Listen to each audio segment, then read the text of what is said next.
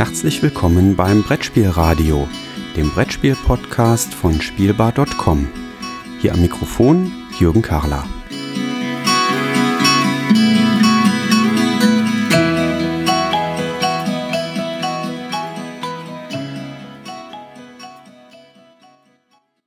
Heute sitze ich mal in meinem kleinen Kämmerlein, in meinem kleinen Aufnahmestudio, was ich hier zu Hause mir langsam aufgebaut habe um diese Folge aufzunehmen, die den Abschluss der ersten Staffel des Brettspielradios darstellen soll.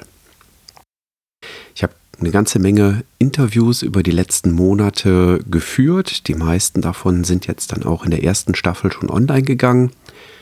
Jetzt möchte ich mir ein bisschen Zeit nehmen, um mal zu reflektieren und zu schauen, welche Folgen sind gut angekommen, wo gab es welches Feedback, um dann auch das Konzept des Brettspielradios vielleicht dementsprechend weiterzuentwickeln. Bedeutet aber auch, dass man jetzt nach mit dieser Folge insgesamt 25 Episoden auch mal Dankeschön sagen kann an die treue Hörerschaft. Ich bin total begeistert, wie viele doch regelmäßig den Podcast zumindest herunterladen ich würde mich natürlich freuen, wenn er dann auch genauso oft gehört wird und nicht nur in irgendeinem Podcatcher auf einem mobilen Endgerät versauert. Aber die Abrufzahlen sind wirklich ganz toll. Wenn diese Folge dann online geht, wird die Grenze von 10.000 Downloads überschritten sein, deutlich überschritten sein. Das finde ich für so ein kleines, niedliches Podcast-Projekt wirklich sehr beeindruckend. Ich freue mich riesig darüber. Ich weiß, dass auch die Interviewpartner, die jetzt schon in den Episoden dabei waren, sich riesig darüber freuen. Ich finde, das waren ganz tolle Interviews, ganz unterschiedliche Persönlichkeiten aus der Spieleszene, die uns ein bisschen was erzählt haben aus ihrem Alltagsleben, aus ihrer Vergangenheit, über ihren Werdegang. Es waren ja ganz unterschiedliche Sachen dabei. Ich habe auch für die zweite Staffel des Brettspielradios schon erste Ideen in welche Richtung es gehen könnte, wie sich der Podcast weiterentwickeln könnte. Ihr dürft also durchaus gespannt sein. Weitergehen soll es mit dem Brettspielradio circa ab Anfang Mitte Mai. Ganz genau habe ich den Redaktionsplan noch nicht aufgestellt, weil eben auch noch ein paar Interviewtermine offen sind und die Interviews wollen dann erst geführt und auch geschnitten und nachbearbeitet werden. Aber so circa Anfang Mitte Mai 2018 wird dann entsprechend die zweite Staffel des Brettspielradios online gehen.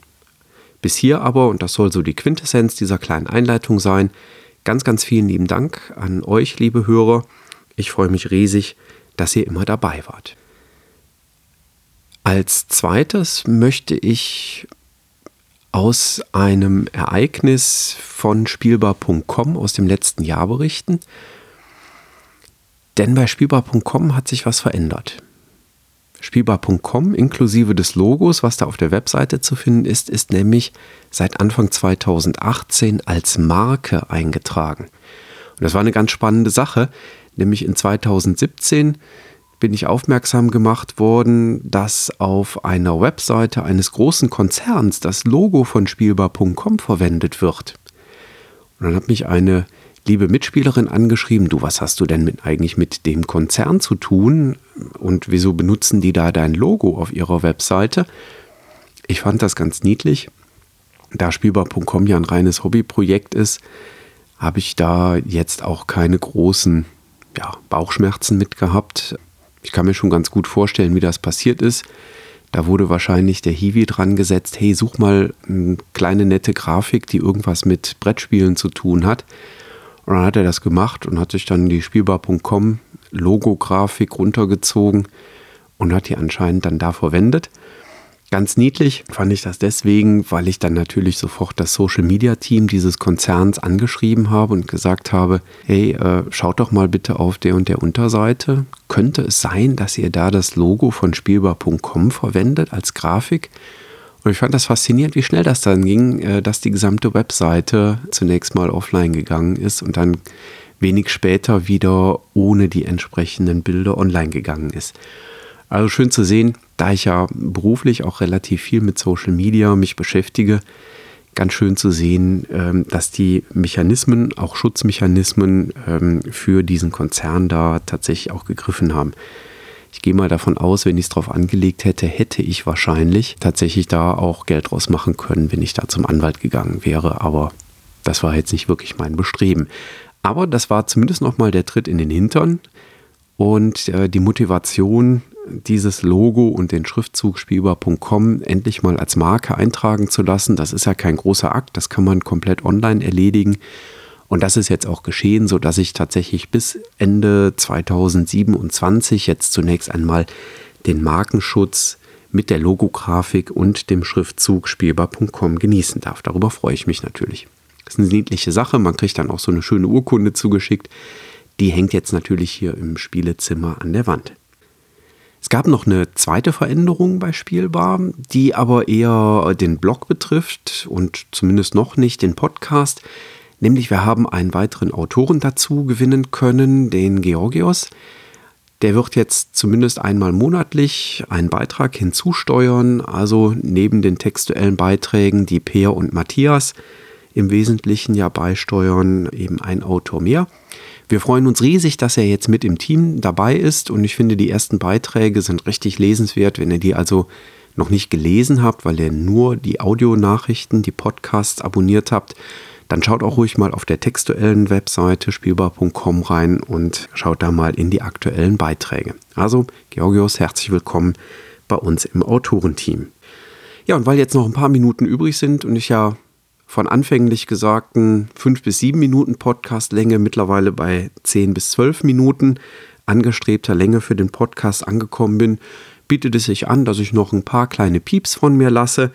Pieps, das waren ja die persönlichen Ersteindruckspostings, damals auf der Webseite und dem Forum von Knut Michael Wolf betreut, später auf die Spielbox.de übergegangen, wo Benutzer ihre Ersteindrücke zu Spielen schildern. Ja, und im letzten Monat, wenn ich in die Anzahl der gespielten Spiele reinschaue, ich mache das auch wie wahrscheinlich die meisten mittlerweile mit der kleinen App BG Stats, wo das dann synchronisiert wird mit Boardgame Geek.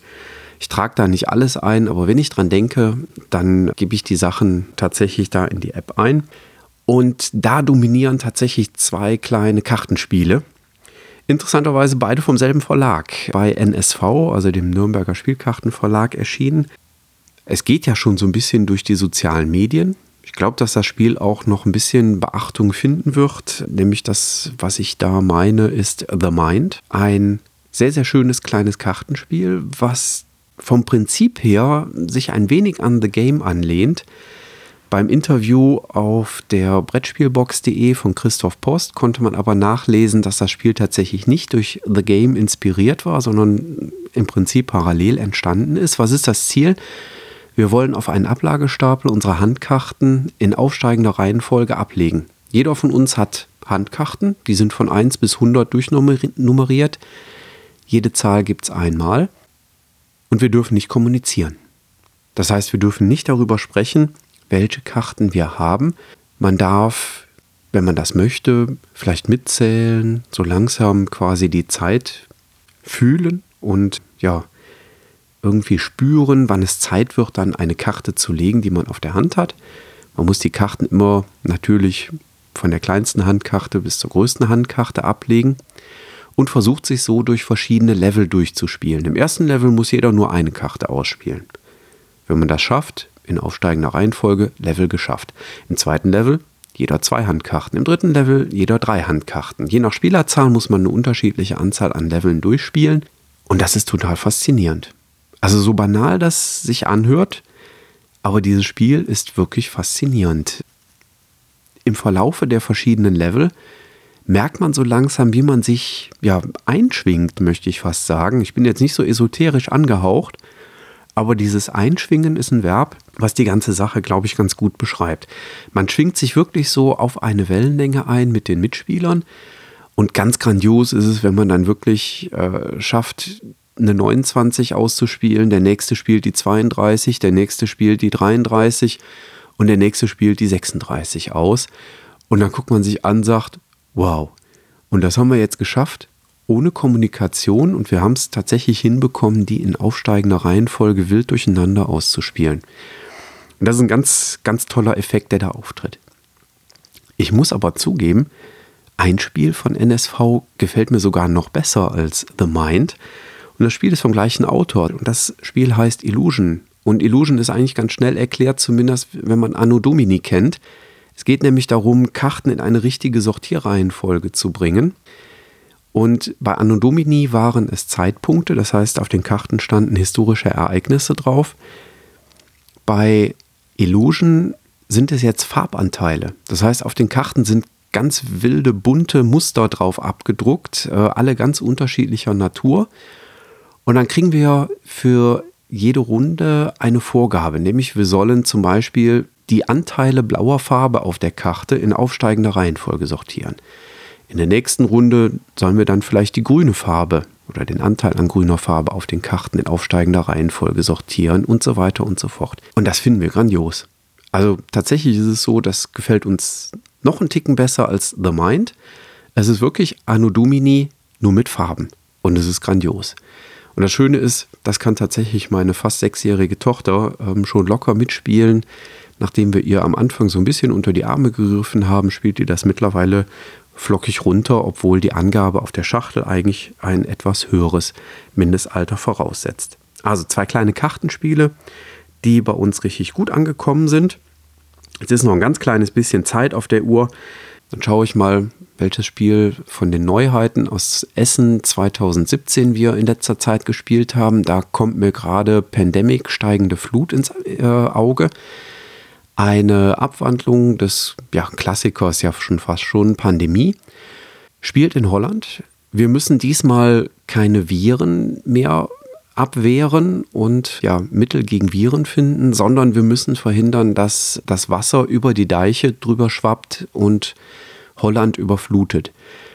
Die Mechanismen sind ganz ähnlich. Ich muss allerdings zugeben, dass wir in einer ersten Runde, und wir haben an der Stelle, das muss dazu gesagt sein, erst eine Runde gespielt, wir fanden es etwas weniger eingängig als Pandemie oder auch aus dem Vorjahr Pandemie Iberia. Steigende Flut fanden wir etwas anspruchsvoller, um den Einstieg zu finden. Die Mechanismen sind eben etwas anders, weil man Deiche bauen muss in den einzelnen Regionen der Niederlande. Und dann kommen eben keine Virenpöppel irgendwo rauf, sondern das Wasser steigt und überflutet dann halt äh, entsprechend diese Deiche. Von den Mechanismen her wunderbar. Also Pandemie funktioniert auch in diesem Setting. Wir fanden nur den Einstieg eben etwas schwieriger. Also wir mussten auch das ein oder andere Mal dann doch nochmal in die Regel zurückblättern, was uns eigentlich bei Pandemie oder Pandemie Iberia nicht mehr passiert ist. Das ließ sich etwas fluffiger runterspielen. Aber vielleicht lag es auch daran, dass es schon zu einer etwas späteren Stunde gespielt wurde und dass es tatsächlich unsere erste Partie war. Ja, soweit zu den Pieps für diese Ausgabe. Zum Abschluss der Folge nochmals ein herzliches Dankeschön ähm, für das treue Mithören über das letzte halbe Jahr. Jetzt gibt es, wie gesagt, eine kleine Podcast-Pause und im Mai so ist angepeilt, geht es dann weiter mit Staffel 2 des Brettspielradios. Dankeschön und bis dahin, tschüss.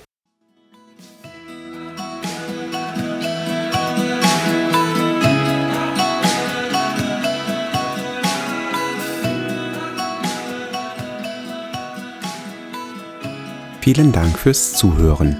Feedback, Fragen und Anregungen bitte gerne an die E-Mail-Adresse info@spielbar.com als Kommentar direkt auf der Webseite spielbar.com oder in den Twitter-Feed spielbar-com.